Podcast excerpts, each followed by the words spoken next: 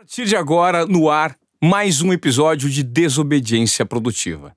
E você que está em casa deve estar se perguntando: o que, que é desobediência produtiva? Calma, é um conceito simples. Nada mais é do que você quebrar os seus próprios protocolos, usar a sua intuição entregar mais do que o esperado naquilo que você é bom. E hoje nós temos convidados super especiais, pessoas disruptivas, é, que estão mostrando para o mercado que dá para fazer de uma forma criativa, inovadora ganhando um bom dinheiro. Do meu lado eu tenho o Léo Picon, que é youtuber, que é influencer, é dono de uma confecção, de uma hamburgueria e trabalha desde muito cedo. Eu estou também com o Thiago Oliveira, que é o cara de um negócio da China, ou melhor, dos Estados Unidos, né? É. Ganhou milhões e mais milhões de uma empresa que ele mesmo fundou. E tem também com o meu querido Rodrigo Jodar, é um publicitário nota 10, inovador do mercado, com passagens, é, não é pouca coisa não, pelo Grupo Folha, pela RPMA justificando o UOL e sócio fundador de uma empresa de consultoria criativa chamada Pinax. É isso aí. Sejam bem-vindos. É. Obrigado pelo convite. Estamos em casa. Estamos em casa. Ô, Tiago, eu quero conversar com você que você está voltando para Califórnia daqui a um tempo. É. Você é o cara que montou uma empresa é, na Grande São Paulo, a é. ISL. Nasceu em São Paulo e atendeu o Brasil todo. É, é, e hoje é, assim, é um dos maiores exemplos que nós temos no Brasil de um grande empreendedor de sucesso. Conta pra gente como se formatou o seu negócio.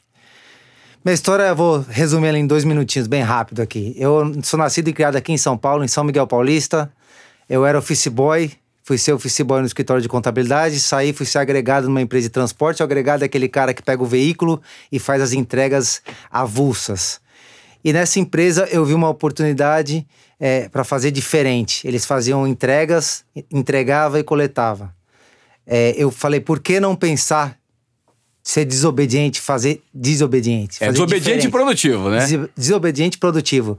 E aí eu comecei a, a, ter uma ideia na cabeça que era fazer uma entrega, entregar e coletar. E isso ficou na minha cabeça. Eu comecei, eu, nessa empresa, eu comecei a trabalhar com o Monza do meu pai, o Monza 94. Meu pai estava desempregado, eu peguei o carro dele. E essa ideia ficou na minha cabeça, ficou zurita na minha cabeça. Como, como todo empreendedor, né? Que a pessoa, acredito muito que não nasce empreendedor, ela se torna empreendedor. É, é, isso ficou me incomodando.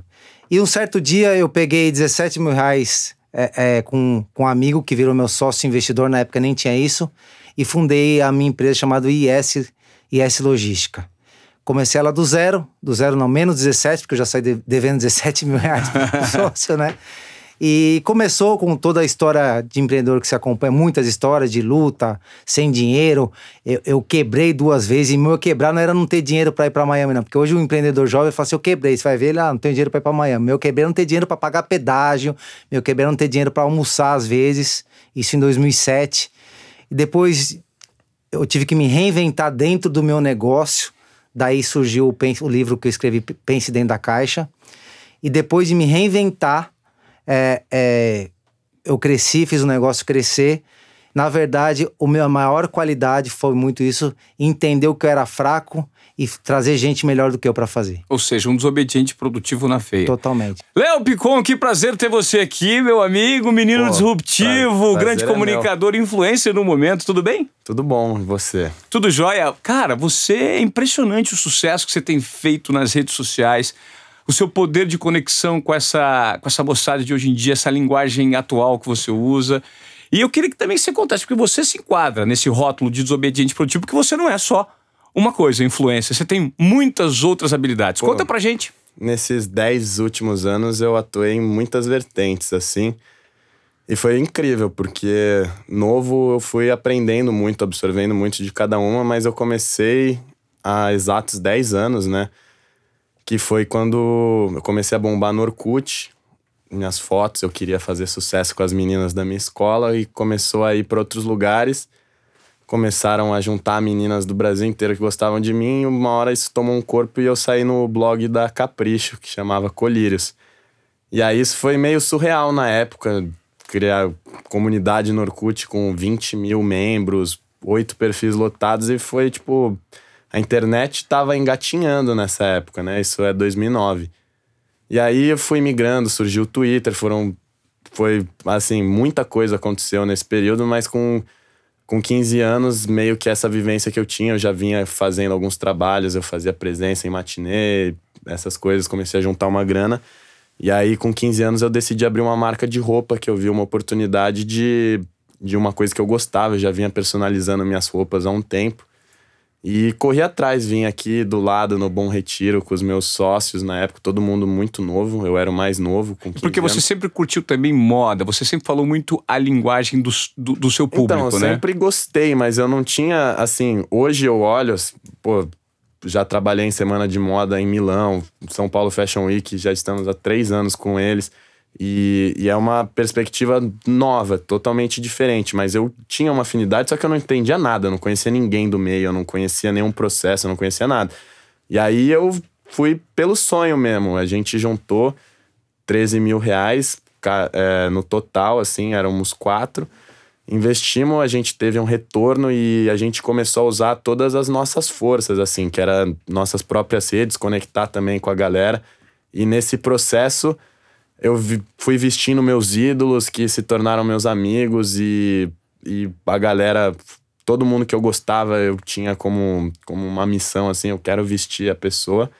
E isso foi acontecendo muito cedo. Então, antes de eu terminar a escola, eu já tinha. Eu, a empresa já tinha tomado um corpo, minhas redes sociais continuavam crescendo. E eu já tinha vestido Neymar, Caio Castro, Anitta, e para mim era muito legal isso, e eu tava vendo meu negócio dar certo. Aí eu saí da escola e entrei na faculdade, a gente montou um escritório. Essa parada de redes sociais foi tomando um corpo, porque até então era muito social, assim, tipo, não tinha uma. Não era rede social, era o social corpo a corpo. É, não, era um social que eu digo, a rede social era realmente social. Hoje ela é profissional. Hoje Sim. as empresas investem uma grana. E, e nesse tempo todo, pouquíssimas empresas trabalhavam com, trabalhavam com rede social. E assim, a, a, primeira que trabalhou comigo foi uma empresa de viagem de formatura chamada Forma Turismo e que também veio nessa crescente com a gente. Então, pô, com 15 anos eu já tinha feito dois intercâmbios para fora do Brasil por conta desse trabalho da internet. Então, eu sempre fui me munindo de, de, de conhecimento, assim. Muito do que eu trouxe de ideia para a Prove, eu trouxe de fora, porque eu vivi. Eu a Prove é sua marca. A Prove é minha marca. Uhum. E aí, pô, depois eu quis abrir uma produtora audiovisual, porque eu tomei a frente da parte de criação de conteúdo da Prove. E eu considerava que eu tinha know-how, eu abri dentro de uma produtora um, com um portfólio diferente. Foi aí que eu comecei meu canal no YouTube também, com 19 anos, que eu já tinha antes, mas não era muito sério. Aí eu entrei de sócio na minha hamburgueria. Em 2018 eu fiz. Eu abri um, uma balada que tá dando muito certo aqui em São Paulo. E, pô, nesse processo todo eu trabalhei com grandes marcas e, e uma coisa que eu sempre gostei de fazer, sempre foi minha meta, era superar a expectativa de tudo que, que vinha para mim. Porque desde cedo eu, eu vi o quanto era difícil ganhar dinheiro. E quando começaram a aparecer oportunidades de ganhar dinheiro que muita gente enxerga que é um dinheiro fácil, porque, pô, você vai fazer um post para uma marca, que moleza. E eu nunca enxerguei desse jeito porque, pô, eu caminhei degrau por degrau e não veio nada de mão beijada. Então comecei a entregar e projetar para essas marcas não só uma entrega do que eles pediam, mas um planejamento e uma parada. E eu comecei a ser meio disruptivo nisso também. Eu fui o primeiro embaixador da Red Bull não atleta no mundo. É, fechei um primeiro não atleta brasileiro com a Puma. A gente fez. Eu, eu fui rompendo barreiras que foram muito legais nesse, nesse âmbito que, que acho que é o que lidera meu, meus negócios, que é a minha imagem. E, e, nesse, e nessa caminhada eu pude conhecer muita gente foda, que eu troquei muita ideia e pude aprender. Então, às vezes, que a gente tava brincando que, ah, o que, que é só desobediência produtiva. produtiva? Eu falei, ah, usar o alcoolismo ao, ao favor da produtividade. É. Mas é, é verdade, porque às vezes, pô, você dá um rolê, você senta na mesa de um bar e fica cinco horas, vê o sol nascer na resenha com uma galera. Surgem que, ideias. Não só ideias, mas aprendizados, porque você troca, você troca informações e vivência, e isso para mim, novo, ainda sou muito novo, tenho 23 anos. Para mim isso sempre foi somando e agregando. E isso com certeza fez muita diferença nesse processo de ser observador e querer aprender. A gente está vivendo um momento de transição muito grande, proporcionado pela essa possibilidade da globalização, das redes sociais. Eu tenho aqui ao meu lado também Rodrigo Jodar, que acaba de fundar uma consultoria criativa Pinax Consultoria. É Eu queria mesmo. que você me explicasse, Rodrigão, essa consultoria criativa e como é que nós vamos fazer para trabalhar daqui para frente essa consultoria. Qual que é a ideia? Pegando dois caras que são disruptivos aqui nessa mesa que a gente está é, batendo um papo. O Tiago, que daqui a pouco vai explicar um pouquinho como ele está entrando no mundo das startups, está reformando, é, é, mudando o mindset. O Léo Picon daqui a pouco vai dar um pouco mais de detalhe também so- sobre como gerenciar todos esses negócios que ele tem e está à frente de todos eles. E eu queria que você me falasse dessa consultoria criativa. É um novo nicho do mercado? Existe potencial para crescimento? Claro, com certeza. É, primeiramente, boa tarde para todo mundo que tá aqui. Ou boa noite ou bom dia, a gente É não sabe, é verdade. um podcast. Muito boa, muito boa. É, mas prazer imenso estar com vocês. Grande Ivan Moré, diga-se de passagem. Grande, todo mundo aqui. Enfim, é, o mercado de consultoria criativa é, é uma coisa relativamente nova, mas a gente já usava isso é, alguns tempos atrás. A gente foca muito em networking, principalmente. É, isso foi um estalo, inclusive para mim, é, que há pouco tempo atrás eu não tinha isso, eu não tinha. é, eu não conseguia, como que eu posso dizer, Dimensionar? dimensionar e, e, e conseguia trabalhar muito bem. E quando a gente começa, até eu tive um estalo junto com meus outros sócios e grandes amigos, diga-se. É, tipo, poxa, a gente tem que aprender, entender como que a gente pode conectar as pessoas utilizando é, esses, mecani esses diversos Mecanismos, de ne- mecanismos. De, networking, né? Coisa que Picon sabe como poucos. Léo Picon. Diga-se de passagem, com esse sim é um grande desobediente, porque É. olha o tanto de coisa que ele já fez de diferentes áreas, é realmente incrível, né? É, mas enfim, o mercado de consultoria criativa hoje a gente trabalha muito com personal branding, então a gente entra e conversa com pessoas de diferentes áreas, é, sem preconceitos, entendendo o que, que cada um faz de, de maneira é, da forma mais disruptiva possível e tentar procurar pontos em comum para a gente criar essa marca, se desenvolver e trabalhar da melhor forma possível. É, e a gente vai além, né? Então, na Pinax a gente trabalha com palestras, a gente desenvolve palestras, ajuda quem, é, quem tem essa dificuldade, é, utiliza metodologias das mais diversas. Para transformar o nome em marca, né? Hoje todo É. mundo sentiu a possibilidade de transformar o próprio nome numa marca pessoal. E Desde que você escalonar isso, né? E escalonar, desde que você tenha conteúdo Sim. né, para vender. O Thiago, por exemplo, eu queria que você me desse um pouquinho de detalhe, Thiago, sobre como você é, vendeu a sua empresa, sobre os valores envolvidos e como você está mudando de ramo e está passando a investir em startups. Porque hoje, querendo ou não, você é um cara que vendeu, ficou milionário, né? Esses números são divulgados. E depois que você fica milionário, pô, ou das duas, uma, ou você reinveste esse dinheiro, ou você vai gastar tudo quanto fica igual tá lá, durar. caranguejo na praia surfando. É, exatamente.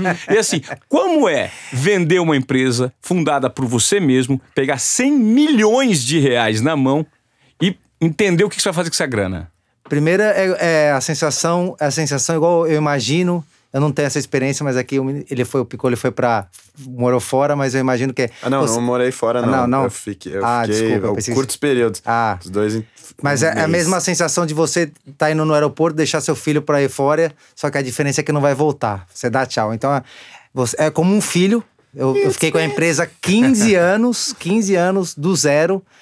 É, é, então, é uma dor muito grande. Mesmo, mesmo, fala assim, ah, ficou, ganhou bastante dinheiro, ganhou, mas é um filho, cara. A verdade é essa. Doeu muito, só que eu tive que ter um, um desapego grande. Mas aí a gente deixa a pergunta aí, uma pergunta pra medir valores dos nossos ouvintes. É. Você sacrificaria seu filho por 100 milhões de reais?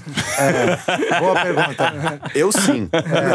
Sim, menino. Ele tá falando isso porque não tem filho ainda. Não, tô brincando. Mas, cara, é uma sensação muito, por incrível que pareça, muito dolorida. Mesmo eu tendo a certeza, porque meu negócio foi vendido no melhor momento dele. Foi vendido quando tava. Tinha margem para crescer, tanto que continua crescendo. Fala assim, mas por que você vendeu?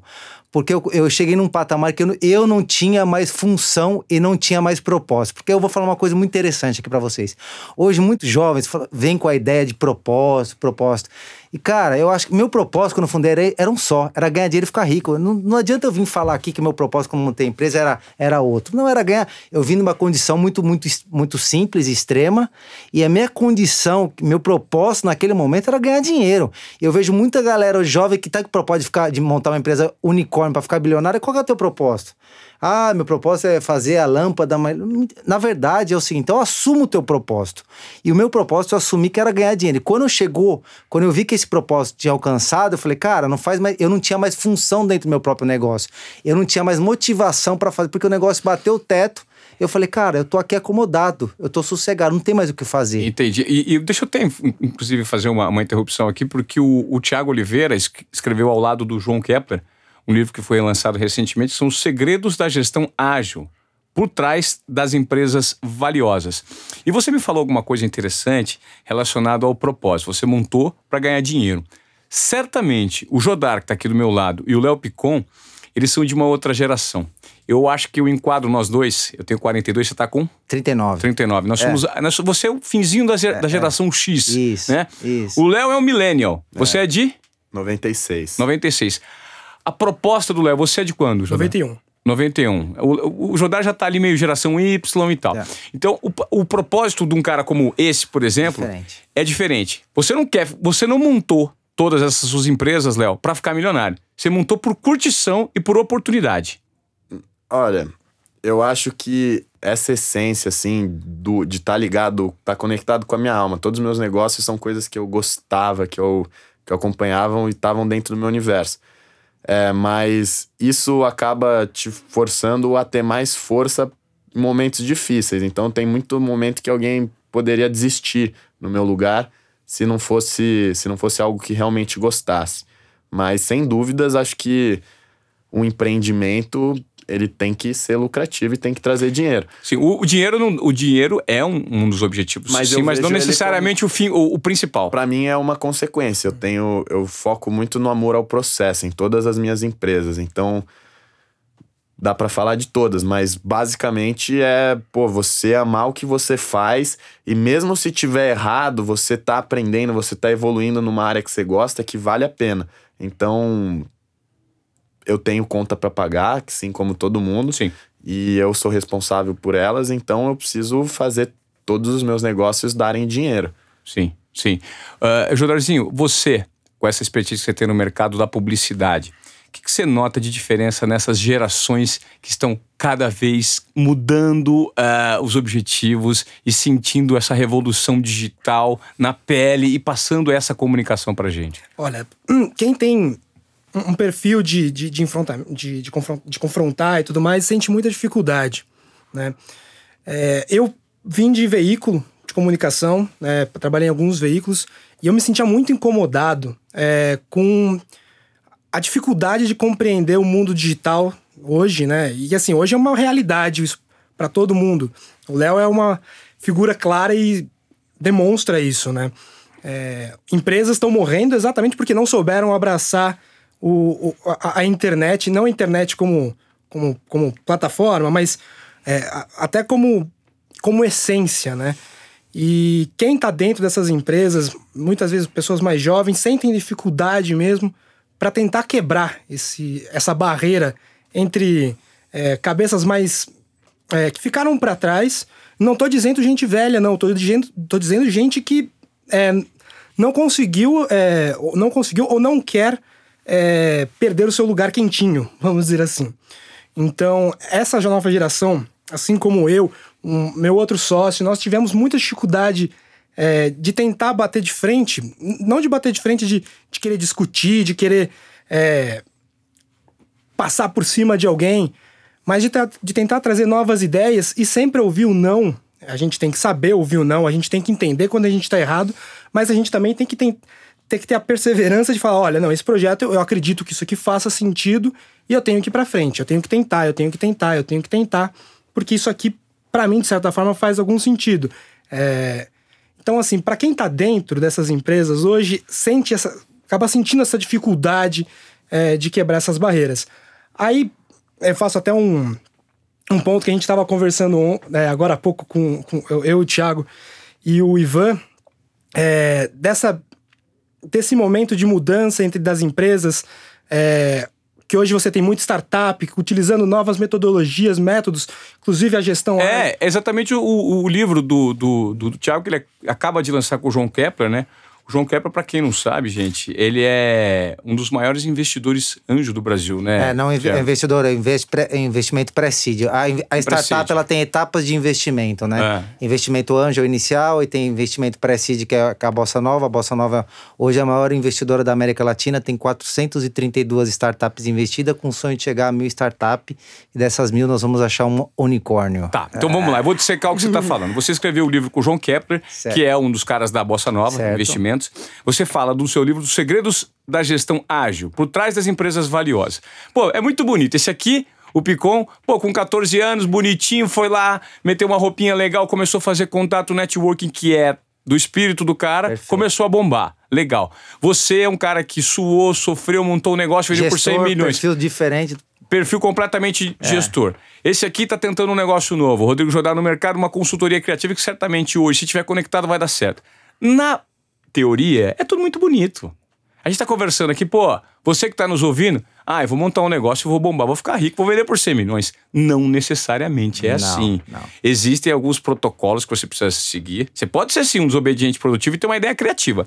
Porém, você precisa seguir alguns processos. E executar. E ela. executar. Na verdade, Perfeito. colocar a mão na massa. Não é só. Às vezes a ideia pode ser muito boa, mas se a execução não for tão boa, às vezes uma ideia média com uma execução foda vai muito mais longe. Até, ó, aproveitando o gancho do Picon, aproveitando o gancho dele, tem uma coisa muito interessante. Quando a gente vai fazer, recebe pitch de startup, e às vezes é, depois a gente vai conversar com, com o jovem, ele não quer entrar em maiores detalhes, que ele fala assim: não, tem uma ideia e eu não quero abrir a ideia, a gente, nem, a gente nem, nem avança com ele, porque ideia sem execução não vale nada. Exatamente. E hoje, e eu trago essa, esse raciocínio hoje pro, pro meu mundo de contratos com marcas. Então, pô, o que mais rola é influenciador querer tirar dinheiro de marca. Ah, eu tenho um projeto de viagens e tudo mais, que eu vou, eu visto sua marca e tal, tal, tal. E, pô, eu tenho marca também, eu recebo esses projetos. E, e muito é uma alucinação num PowerPoint. E, e a parada é você fazer. Então, seja qual for, seja um negócio, é um projeto desse, tipo, eu trago coisas concretas. Ah, eu fui pra minha viagem, eu fiz uma viagem é, a trabalho pra, pra Milão, fiz com o Tommy Hilfiger, a gente teve essas impressões, o impacto foi tal, é, pá, pá, pá, dananana, o custo foi tanto e a gente fez isso. E a gente pretende fazer mais. Quer entrar? Quero. Não. Isso é um exemplo. Porque hoje em dia tem um monte de ideia linda, maravilhosa, que num PowerPoint. Isso, pô, PowerPoint é legal pra você apresentar, mas Ele tem que- aceita tudo, mas né? você tem que apresentar uma parada que, que exista, né? Que vale muito mais. Hoje a gente fala muito do mercado de startup. Tudo é startup, startup. Eu queria perguntar para você, Thiago, e aí você já dá uma explicação um pouco mais aprofundada sobre como você pegou essa grana, esses 100 milhões, como você está trabalhando essa grana e como você está investindo no mercado de startups. E, antes de mais nada, o que é uma startup? Para ficar bem claro. Uma forma bem clara, Benedito, uma empresa inovadora e escalonável. E aí não, não, não significa um determinado segmento. Essa é uma forma mais simples de entender o que é uma startup. Startup, tá. É. E é um mundo é um mundo totalmente diferente, então eu tô tendo que bivoltar minha cabeça, me reinventar, porque eu vim do mercado totalmente convencional e tô, tô agora eu tô virando sócio da Bossa Nova, que é a investidor, já sou sócio de uma empresa chamada Ace, a Ace acelera a empresa no capital semente. E, e depois tem o segundo estágio de investimento, que é a Bossa Nova, que faz o pré-seed. Ou seja, são as empresas de startup que já se provaram. Já, se pro- é, já, é, já, já, já emitiram uma nota fiscal, ou seja, já, já tem um, um produto testado, o mercado já, já entendeu como funciona o produto, já tem um produto testado. Aí É você põe dinheiro nessas para empresas. acelerar essa empresa para crescimento dela. E essa é a fase onde vocês estão mais dispostos a pôr dinheiro, A que é pôr uma dinheiro. realidade É, tangível, né? Exatamente. E o, e o risco, quanto, quanto, quanto mais a, a- a avançada a startup está no momento, o risco diminui. Então, qual que é o maior risco hoje? O cara vai lá e fala assim, pô, eu sou iniciante, então eu coloco aqui em você um dinheiro, capital é anjo. O maior risco que tem é porque o cara não testou o produto, não sabe se vai dar certo, tá na ideia ainda, trazendo pro papel. do- do tem gasto dele é menor. O segundo estágio é o. E aí vai crescendo os cheques, o tamanho do, do, do- do- da companhia que vai crescendo, e sua valuation, que é quanto vale a empresa, vai aumentando. E você sempre vai vendendo um pedaço dela para investidores, pro- colocando dinheiro no negócio, diferente da minha venda, que foi cash out, que foi dinheiro no meu bolso. Você vai colocando dinheiro no negócio para o negócio crescer. É, por exemplo, ah, o Uber já está no, no série, D- série, série B, série C, e vai aumentando. Então já tá O que, na... que é a série B, série C? É, é a nona ou décima rodada de investimento, cheque de 200, 400, 300 milhões, entendeu? Nossa, os caras põem essa grana no Uber porque acreditam no potencial de É, crescimento no da. Que aí já tem- é uma realidade, né? É, porque tem, tem uma, duas coisas interessantíssimas aqui que eu vou compartilhar com vocês. É, um negócio é o negócio, o lucro operacional dele. A, a venda de, de ações passou a ser outro negócio dentro da startup, entendeu? Então você vender o equity, ações da sua empresa, é outro game dentro do teu lucro operacional. Por exemplo, o Uber, é, várias operações ainda não dão dinheiro. Mas eles conseguem, porque a valuation dele tem uma expectativa grande que o negócio vai virar, já está vendendo. E a última, a última etapa que é o IPO, que é o último ciclo de investimento, quando abre, abre a bolsa para pegar investimento de várias pessoas que quer colocar e aportar na empresa, que é a última etapa do investimento. O que, que é uma startup unicórnio? Me, me explica aí. É quando você. Ela, ela, ela vale muito? É uma Vale empresa que um já bilhão, tem né? sua, sua valuation mais de um bilhão de dólares.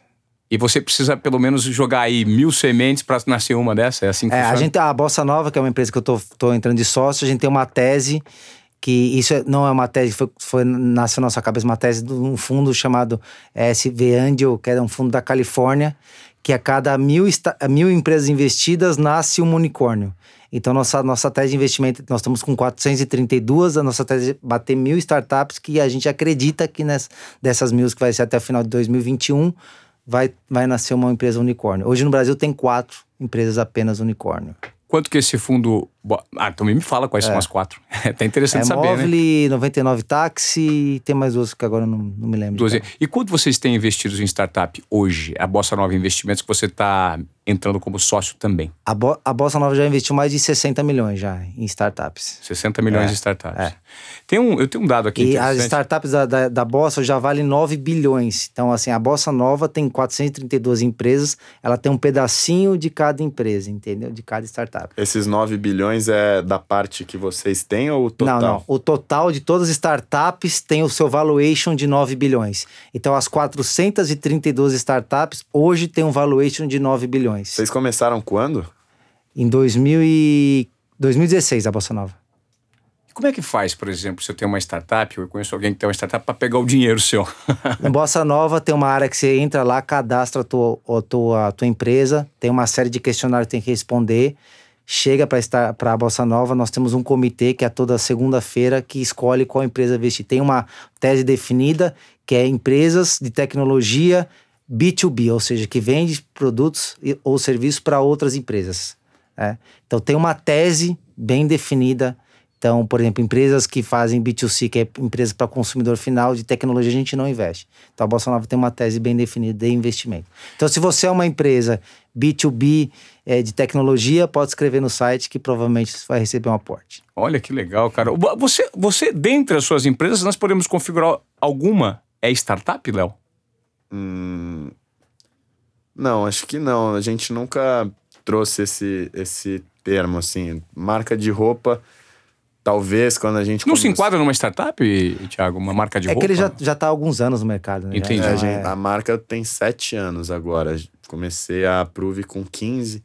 A hamburgueria, gente, é uma hamburgueria, tem, tem a história dela, tem as particularidades dela, mas.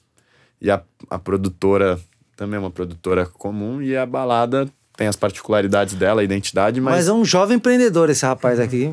Jovem empreendedor, isso é, é super jovem. inter... é- Jovem com cho- X. cho- é jovem, né? Esse, esse jovem com X quem fala sou eu, né? Com 42, jovem, me sinto jovem. Mas é impressionante a visibilidade que ele tem, assim, e, e o, o nível de ousadia, né? E o saber usar o networking é, a favor. Impressionante. O filho do, do meu sócio, o- do João Kepler, tem um menino chamado Davi, Davi Braga. Ele com 18, ele fundou uma empresa com 13 anos, 18 anos, fez um existe agora, empresa de tecnologia, por, ganhou 600 mil reais. Nossa, cara. É, tem a história dele, saiu na Veja, saiu um monte de revista. Bonita. Filho do João, Jovem, é. Não, 18 anos. É, a internet que revolucionou o mundo, isso é, isso é claro, mas in- eu vejo muito quanto a internet trouxe para minha geração a oportunidade de ganhar dinheiro. Então você vê uma ascensão muito grande da, que nem esse caso, o meu caso e de pô, milhares de pessoas no mundo que se tornaram milionárias antes dos 25 anos, tudo em cima da internet, porque Você já tá milionário. É, eu não, não diria isso aqui, assim, numa cidade como São Paulo. Não, mas assim, milionário do ponto de vista de você já Milionário consegue- de amigos, a De maior ami- riqueza que a gente pode ter são os É amigos. isso. Carinho, amor. Carinho, amor. É isso aí. E tem uma característica interessante, que inclusive o Thiago falou que ele pegou 17 mil reais para começar um negócio, né? Hoje você não precisa necessariamente começar com investimento, dependendo do que você faz. Se você tiver um computador e, assim, lógico, né? Todas as ah, possibilidades que a gente tem, mas E colocar em prática uma ideia, colocar né? em prática, né? Então, assim, você tem um mundo de oportunidades. com- Até porque a gente tem uma tese bem definida que às vezes excesso de capital mata o, o empreendedor, porque tira a criatividade dele. Uhum. Porque quando você tá verdade. com, com escassez, igual provavelmente ele começou com muita escassez, tinha que, você tem que se reinventar, cara. Ou você, ou você nada ou o tubarão te come, entendeu?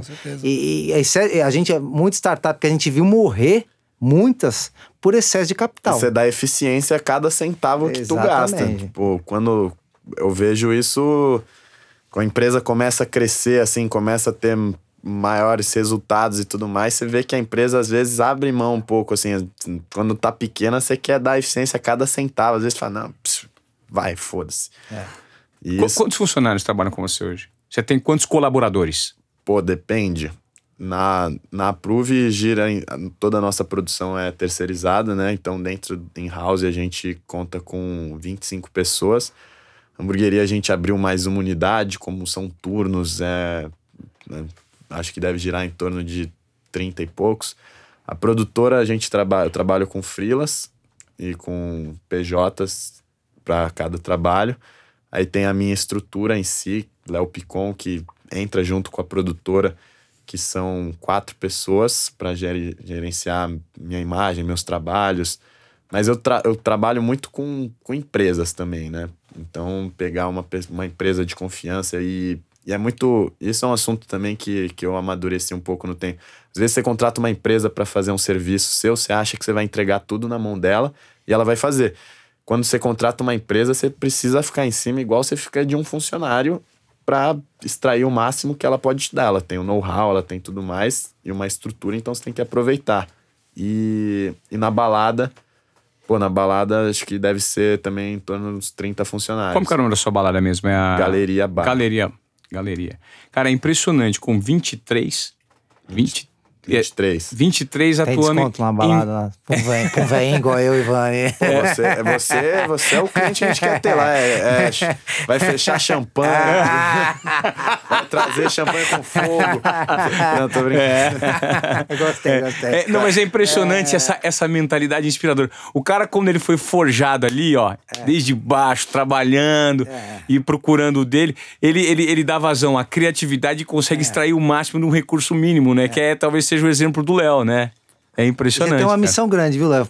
Incentivar essa geração com essa tua visão de empreendedorismo, cara. Porque. Mas eu, eu tenho muito essa visão, assim, como.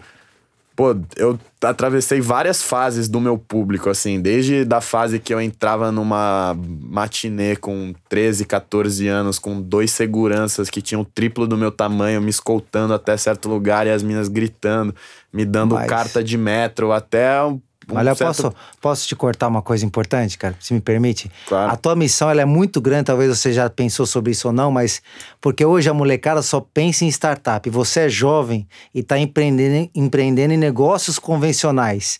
É isso que você pode trazer para a juventude? Cara, o mundo real existe também e é possível. Então, esse, esse, esse é o ponto, assim, eu, travesse, eu vi meu público de diversas maneiras e, assim, desde esse ponto onde eu comecei até hoje que eu faço o Léo com Mind Tools, que é um dia que eu vendo 15 vagas, passo por todas as minhas empresas, conto a história de cada uma e, e é um processo super legal que a gente já tem feedbacks das pessoas, porque a gente cria grupo com elas. Eu fiz isso na ideia de de scouting, assim, de, contra... de achar talentos para colocar na minha empresa. Tipo, ah, trago 15 pessoas que têm uma cabeça voltada para o amadurecimento profissional, para evolução.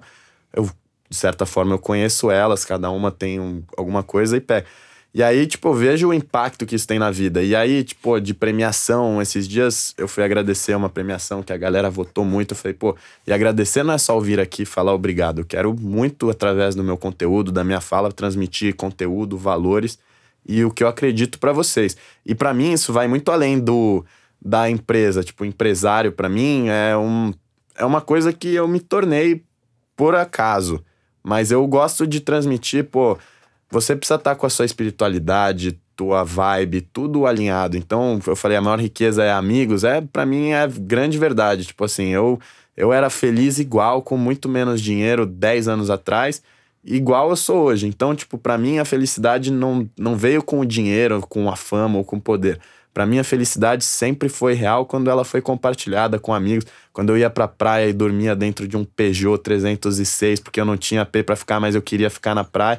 Então, tipo, para mim essa parada de amigos é o que é o que importa, é o que vale a pena, porque não adianta nada tu, tu vender uma empresa por um bilhão, por dois bilhões e na hora de deitar a cabeça no travesseiro você não tá bem consigo mesmo e não tá numa num ambiente feliz. Talvez você tenha dado uma explicação bem aprofundada, Tiago e, e Jodar, sobre o que exatamente é a, a essência, o conceito da geração dos millennials, né? Que é justamente isso você encontrar sua felicidade ao longo do caminho.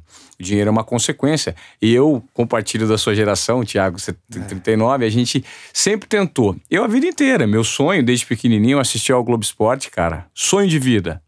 Trabalhar no Globo Esporte. O que aconteceu? 20 anos de Globo. Apresentei o Esporte Espetacular, o Globo Esporte. Só que eu percebi que chega um momento que você tem que ter uma ruptura. Porque o mundo está correndo paralelo ao mundo de TV é, é, aberta. E TV aberta, ela te suga de tal maneira que você deixa de olhar 360. Uhum. Aliás, esse é, um, esse é, um, termo muito em alta hoje, né? A visão 360. Sim. Eu queria que você me falasse um pouquinho sobre visão 360. O que vocês entendem por visão 360 e como a gente pode passar, tentar é, é digerir isso para o pessoal que está nos ouvindo. Como hoje você aproveitar suas maiores potencialidades 360. É engraçado, porque eu trabalhei em jornal por, por bastante tempo, né? Eu trabalhei na Folha de São Paulo e muita gente falava: ah, o jornal tá acabando, o jornal tá morrendo. Que na verdade é que nem quando, quando surgiu a TV, o pessoal falava: ah, agora o rádio vai morrer, o rádio vai acabar. E a gente está num podcast que, se bobear, é, é, é só a reinvenção do, rádio. rádio né? É o rádio on é demand, o, né? É o, a, a, entrega, né? O formato de entrega. Então, pô, a, o filme nunca morreu, né? O que morreu foi o filme em fita. É. O que morreu foi o filme em mídia física. O que e, morreu foi a Blockbuster, que chegou à Netflix. É. exatamente, né? mas a, o que elas entregam é exatamente a mesma coisa. A única coisa que mudou é a forma que elas entregam. A uhum. plataforma, né? E, e isso a, eu tinha, a gente sempre teve uma grande discussão, inclusive com clientes que, que batiam de frente falando que não, o jornal tá acabando, eu não vou investir meu dinheiro no jornal. E você tem que fazer um verdadeiro rebuliço para falar, não, olha, não é bem assim. O jornal ele tem toda a credibilidade, você tem diversos outros motivos que faz que, que, que deixa que o jornal é, não fique para trás simplesmente por conta da internet, por conta da TV ou qualquer outro. Mas precisa se reinventar. O jornal hoje não Exato. acabou, mas ele precisa estar disponível no meio digital, Isso. ele precisa entender quais são os anunciantes que não eram mais os mesmos. Ter no Twitter, ter no, é, no Instagram. Quais... Isso é uma visão 360. Não, é, isso eu tô, eu tô jogando isso pra minha realidade, né? Ah. Mas assim, a, a você precisa entender como por 360 e não ter preconceito de uma rede com outra. Não, no meu caso, como veículo de comunicação, como veículo, eu não posso ter preconceito que a, a internet está roubando o meu dinheiro, então eu tenho que bater na internet. Não, eu tenho que tentar achar algum jeito de colocar o meu dinheiro junto com a internet e a gente tentar fazer alguma coisa juntos. E procurar sempre fortalecer uma, uma fonte com a outra. É como se eu tivesse um restaurante, o Léo tem um outro, e eu converso com o Léo e falo: olha, eu te dou um cupom de desconto hoje é, do meu restaurante, você distribui para os seus, funcion... seus clientes e ele me dá uns, alguns cupons de desconto do restaurante dele e a gente vai trocando eu, clientes eu entre nós. Eu faço isso entre meus estabelecimentos. Sempre que pode, então, galeria, a galera sai, ganha um adesivo com desconto para o site da Prove. E tudo isso com conversa, porque eu quero que a pessoa que goste de mim, goste do que eu faço, goste da minha hamburgueria, goste da minha balada, goste da minha uhum. marca de roupa. E eu vivi isso como Léo Picon 360 porque tudo que eu gostei e eu vivia de fato, então, tipo, hoje eu, eu faço a noite de quarta-feira no Galeria. Porque eu saía toda quarta-feira. Era o dia da semana que eu gostava de sair. Eu saí a vida inteira. Aí eu peguei e falei, pô, vou fazer uma noite de quarta. É, pô, sempre gostei de música. Eu, lá atrás, quando fui fazer, quando comecei a trabalhar com a Forma Turismo, eu fiz um workshop de DJ que, pô, eu fiz uma bela grana tocando pelo Brasil e me divertindo, assim, não que eu chegue, ah, eu sou DJ. Não, sou eu e eu vou me divertir aqui, eu vou fazer, vou botar meu som igual eu ponho a playlist em casa, só que numa CDJ, se eu operar, eu vou tocar. E mesma coisa, fiz teatro, me divertia muito fazendo teatro. Quando chegaram oportunidades, pô, fiz cinema, me vi na tela do cinema. Você falou, uau! Uau! E, Cê- olha, que, olha que pensamento, Thiago. É a- o prazer tá completamente desenhado no caminho, né? mas, mas e também. Não na não- chegada. E não, É. não é uma ilusão de que, tipo, pô, tô fazendo tudo que eu faço. Pô, é gravar cinema é difícil, pô, uma diária noturna, que eu trabalhei o dia inteiro, chego lá às 10 da noite, saio às 7 da manhã, você espera mais do que grava. Vai fazer marca de roupa, você desenvolve a coleção, você recebe a peça é muito legal, mas lá no começo eu escrevia à mão nas caixas o endereço das entregas, ia no correio, pegava a fila, deixava lá. Então, tipo, não que você ama, você tem amor, com uma conexão de alma com o seu negócio, você não vai atravessar dificuldade. Você vai. Por trás de toda a inspiração existe muita transpiração, as pessoas não têm noção, né? Exatamente. Isso ninguém mostra, porque eu sempre mostrava, ah, com a- sempre compartilhava, ah, chegou coleção nova, tal, tal, tal. Mas, pô, raras as vezes que eu falo, nossa, tô aqui há duas horas na fila do correio. Porque é o que no começo, hoje a Proof tem contrato com o correio, o correio passa lá, a gente já teve centro de distribuição, já teve tudo. Mas quando a gente começou, pô, a gente atravessou tudo, a gente tinha que fazer tudo, tudo, tudo, do começo ao fim. Então era contar estoque, anotar e, e tudo isso é um saco. Não, vou falar que, pô, uhul, vou contar estoque, que legal. É osso, né, cara? Tem que E- roer um e Em todas as, as, as atmosferas da vida. Você pode ver, pô, quem for. Você vê a Anitta, ela sobe no palco, ela é a diva maravilhosa, só que olha, pega as 20 horas anterior dela subir no palco, vê que ela não dormiu, que ela não conseguiu parar em um lugar, teve que ir pra outro lugar. Teve que ensaiar a Pô, coreografia. brigou com, brigou com alguém antes do show e subiu, ensa... não dormiu, tá resolvendo um contrato de outra coisa. E aí, tipo assim, não que ela não esteja vivendo o sonho dela, mas a gente, todo mundo paga um preço pra viver um sonho. É. Ah, mas só voltando no- no- na comunicação 360. Comunicação 360. É, mas com, com relação a essa parte da, da- que a gente tinha dado a, a ideia, o exemplo do- dos restaurantes com, do, com- do Cupom. cupom, é, a gente também conversa. é, eu for fazer muita. Eu faço. A gente tenta procurar fazer muita parceria, né? E hoje, com principalmente youtuber, Instagram, você tem essa possibilidade de você pegar o público do outro. Então você vai lá, o Ivan conversa com X e você consegue fazer a transferência de. de- de- é, con- consegue. um É o collab, né? A collab, É o exatamente. chamado collab. Não, e a collab foi uma parada que. assim, Collab. Não é collab, é collab. Foi um assunto que reinou ano de 2017, 2018, assim, veio muito à tona porque grandes marcas entraram nesse jogo de collab e assim, acho que o maior exemplo recente assim no universo que eu vivo foi a Louis Vuitton e a Supreme. O grupo da Louis Vuitton, no fim das contas, comprou a Supreme. E foi uma parada que, que marcou bem, trouxe esse assunto muito à tona. E isso é foda, tipo, eu penso, e me abriu a mente pra isso. A Prove, por exemplo, faz em média 3 mil a 4 mil envios por mês. São 3 mil a 4 mil pessoas que recebem uma caixa da Prove todo mês. Você não tem uma loja física. Não. A gente abriu uma pop-up store voltada à, à, à arte, customização de produtos, mas a gente não tem uma loja física. E aí, pô, eu tava com o contrato da Red Bull, eles estavam lançando uma lata nova, uma, um sabor novo. A gente, eu peguei e falei assim: aí, manda essas caixas pra cá, que eu vou pegar uns produtos, uma- uns pedidos aleatórios e eu vou mandar essa lata pra galera experimentar. Então, tipo, ó, que legal. A Red Bull, sendo o cara compra, tá na expectativa de receber o que ele comprou. Ele ganha uma latinha de Red Ele ganha Bull. uma latinha de Red Bull, que é uma sutileza, apresenta o produto pra pessoa, no caso era o Red Bull de açaí, ou de coco, não lembro qual que era no De caso. coco, malandro. Que É. loucura. E aí, e aí a pessoa recebe. Então, tipo, é uma, é uma sinergia legal, uma história que se cria. E é muito importante a gente estar conectado nisso, buscar, buscar stakeholders para chegar junto com a gente e fazer esse barulho. Dar caldo pra nossa sopa. Com certeza. Inclusive no Twitter, o Netflix, que é muito, muito forte, tá sempre. Tweetando. É, tweetando, conversando com a galera. É, volta e meia você vê grandes marcas entrando, é, entrando, é, como que eu posso dizer? Se engajando, né? Então, às vezes a Dominus vai lá e faz algum comentário. Inclusive, Dominus fez uma parceria com Stranger Things, com a Netflix, para fazer é, alguns combos. Aí a Netflix conversando com a Magalu, e enfim, todo mundo vai se ajudando, querendo ou não, né? Isso é a essência do, do collab, né? O iFood com, com as finais da NBA.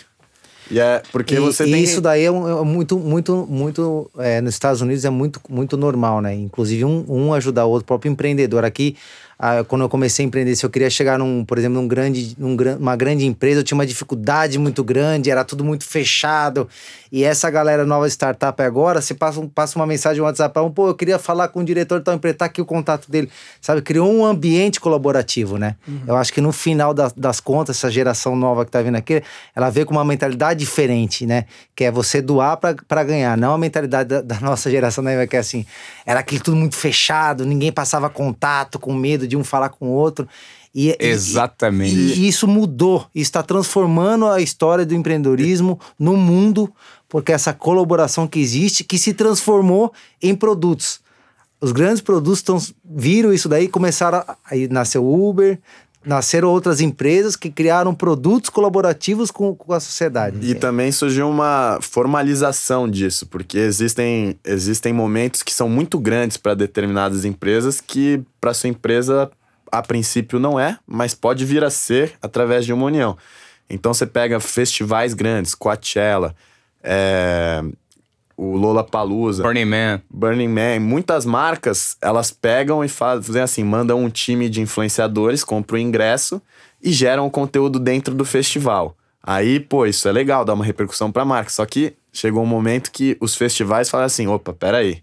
Já, temos, já, já chegamos no topo Não, disso aqui. o festival chega e vira pras marcas e fala assim, opa, peraí. A gente tem marca que nos patrocina e nos paga. Você não vai gerar conteúdo dentro do nosso festival pra sua marca sem pagar pra gente. Ah, tem isso também. Então você não pode usar o festival como um lugar de veiculação e exploração de outras marcas. Exato, que não seja oficial do evento. Então, esse 360 vem evoluindo e é, e é muito e é muito necessário que, que as pessoas saibam saibam lidar, porque ó, ágil e inovadora. Acho que é uma frase, é um, um adjetivo que define o mundo hoje. O mundo hoje é muito líquido e a gente tá sempre mudando.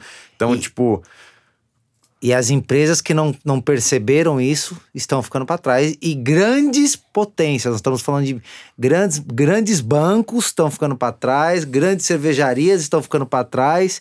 Que isso, há, vou falar, há cinco anos, falar que um grande banco ia ser disruptizado por uma startup de, de garagem era um negócio assim: ah, isso nunca vai existir, cara. E tá existindo.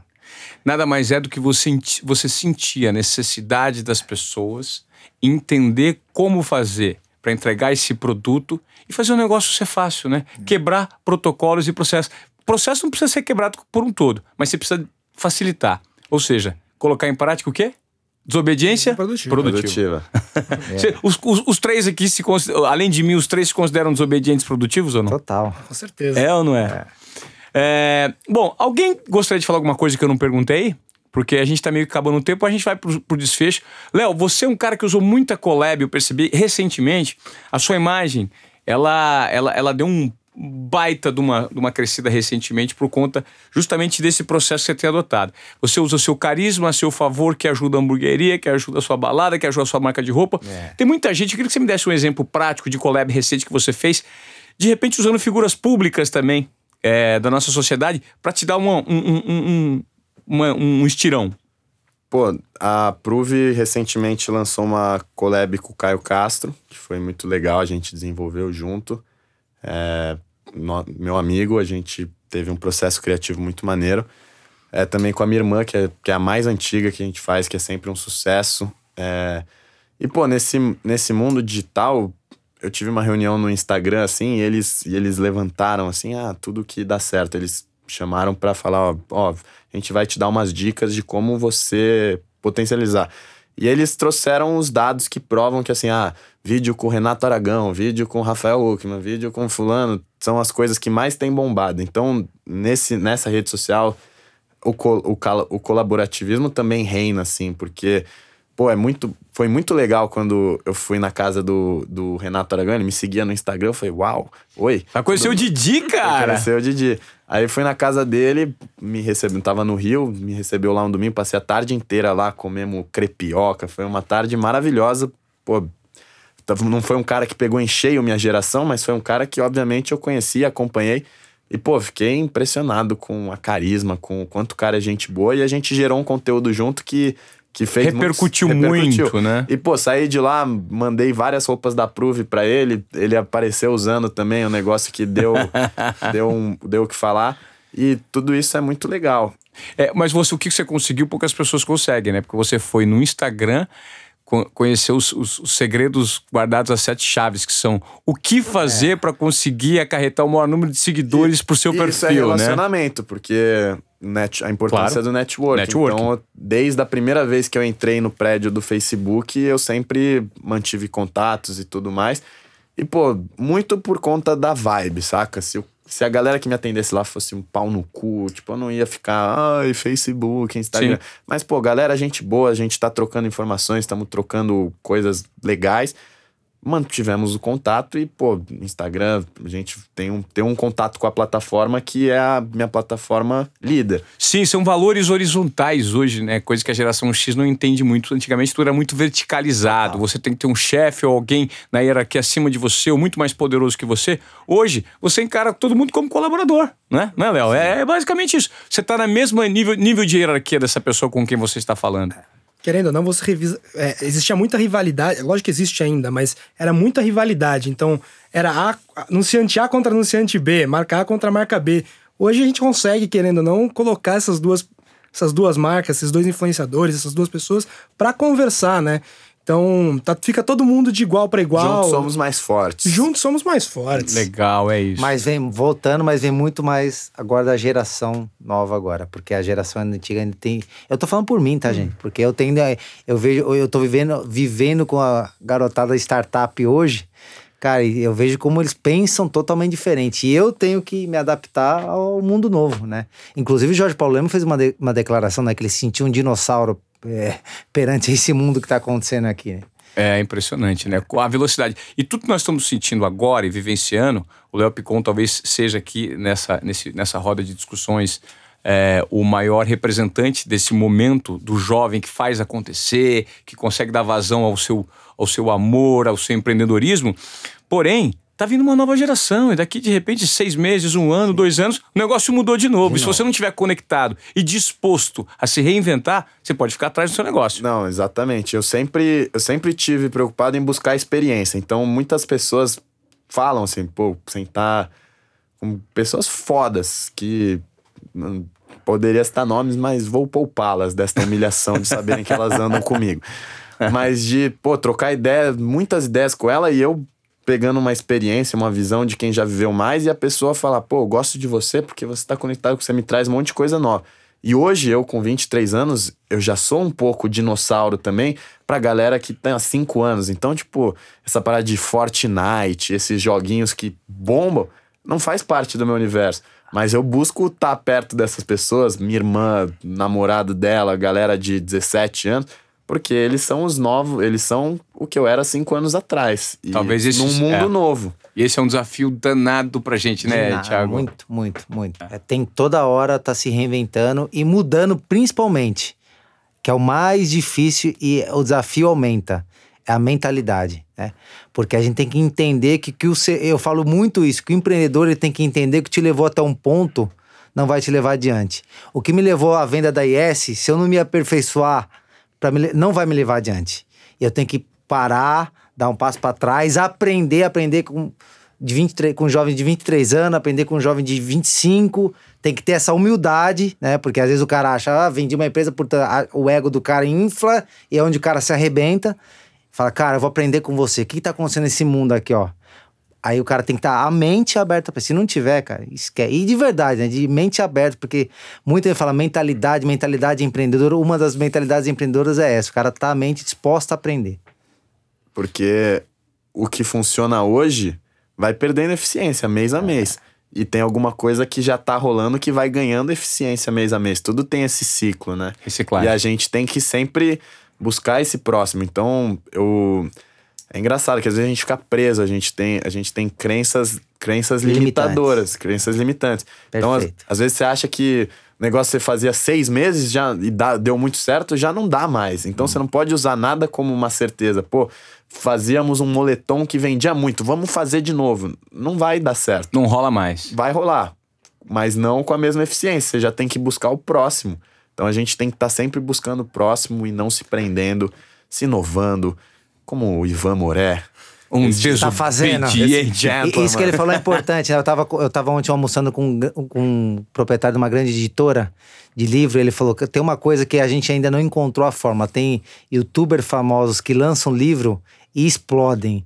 E tem youtubers famosos que lançam livro e o livro encalha.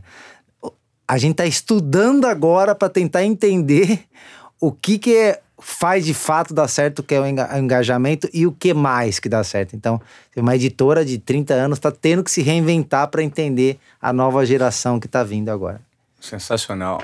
Afinal, colocar desobediência produtiva em prática não faz mal para ninguém, concorda? Total. Hum. Acho que a gente tem que sempre buscar sair da zona de conforto. Para mim, foi o que, o que sempre me moveu para frente, foi sair da minha zona de conforto e superar a expectativa de quem estava esperando algo de mim. Então, se eu entrei em um negócio novo, alguém hum, vai ator, hum, vai cantar, hum, e, e chegar com treinar, se doar e fazer a parada para falar, uau, não esperava isso dele. É exatamente isso, é sair da zona de conforto, entregar mais do que as expectativas. A essência da desobediência produtiva, que é o tripé. Coragem, percepção e confiança. A partir do momento que você tem percepção de que o mercado precisa de uma transição, você coloca a sua coragem em prática e a sua confiança. E aí você dá. Pode dar errado? Pode, mas se der errado, por que não usar a própria desobediência produtiva para dar prosseguimento não, nesse processo? E se, e se der errado, é um aprendizado que você tem. E, cara, quanta coisa que não dá errado que é um limão e se transforma numa limonada. Eu acho que, Mel, o mundo hoje precisa de gente assim, man. Galera que pega o limão, Mel, e transforma, meu. faz um brainstorm. faz um brainstorm. Sabe em quem mais os investidores nos Estados Unidos investem? Em quem mais errou. É... É que é o cara que mais tentou, o cara que mais aprendeu com seus erros. Então, que tá calejado. Que tá calejado. Então, é, é, é uma, é uma tese muito forte do Vale do Silício. O cara já errou, tentou, quebrou três vezes vamos tentar esse cara que uma hora ele vai acertar. é, e o negócio também é, quando você tá muito trabalhando muito forte em alguma coisa, é importante você dar uma pausada, dar um passo para trás, esperar um pouco, depois você observa o que você tá fazendo. Às vezes você tá naquela naquela correria, naquele naquele trabalho viciado, e alguma coisa por fora, você tem um ponto fora da cabeça. Puta, nunca pensei nisso, cara. É diferente, dá para pegar aqui. Uhum, é, é oportunidade. E muitas vezes a gente acaba perdendo porque a gente tá muito viciado, trabalhando com alguma coisa muito no nervoso ou no automático mesmo, e a gente acaba perdendo, né? Para fechar, Léo Picon, uma frase. Desobediência produtiva para você é? Pô, você se amar em primeiro lugar e, e seguir tua escutar você. Teu coração. Teu coração, onde o coração bate mais forte. Que às vezes pode não fazer sentido para ninguém, mas é o que vai fazer sentido para sua felicidade. Muito bom. Jodar, desobediência produtiva para você? Sou eu. eu não consigo viver sem isso porque é, é parte da minha vida. Eu não consigo deixar de viver, seguir uma linha reta sem, sem poder. Dar vazão para sua intuição. Exatamente. Tiagão, você é um grande investidor aí do fundo novo fundo de investimentos Bossa Nova com mais, com mais de 400 startups. O que é desobediência produtiva para você? Não seguir a manada. Tá Faz. certo. Sensacional. Uma salva de palmas ah. para esse nosso podcast aqui. Foi um prazer enorme contar com o Tiago Oliveira, Rodrigo Jodar e Léo Picon, o cara das redes sociais, o mega empresário dessa nova geração. Gente, obrigado. Foi um prazer enorme fazer esse programa com vocês. Espero que você que esteja nos ouvindo, alguns dos, dos das histórias e dos conselhos, enfim, dos pensamentos que a gente compartilhou aqui, sirva para você que está tentando montar o seu negócio. Toquem e mexa no coração, faça o coração bater, fazendo a pena fazendo valer a pena esse podcast. É isso, vamos cê, nessa. Você tem algum bordão no podcast? Sei lá, inventa um negócio aí, vai. Isso, ó. É, um galo, sei lá. Eu pode ser essa, quando o moleque Venceslau, ia pras festas de peão lá, e os caras, cara. Os não, gritos quando Vamos dar um tempo pra você pensar e aí você, no, no próximo você. É, você isso não ficou bom, não, né? Fiquem, fiquem na expectativa aí por um bordão e cobrem. Vamoré, cadê o bordão? Cadê o bordão? Hashtag. Hashtag cadê é. o bordão? Tiagão, obrigado pela sua obrigado, participação. Tamo junto. Rodrigo, valeu. Valeu. Tamo junto. Léo, prazer. Tu, tu, tu, Tamo junto, galera. É isso. Valeu.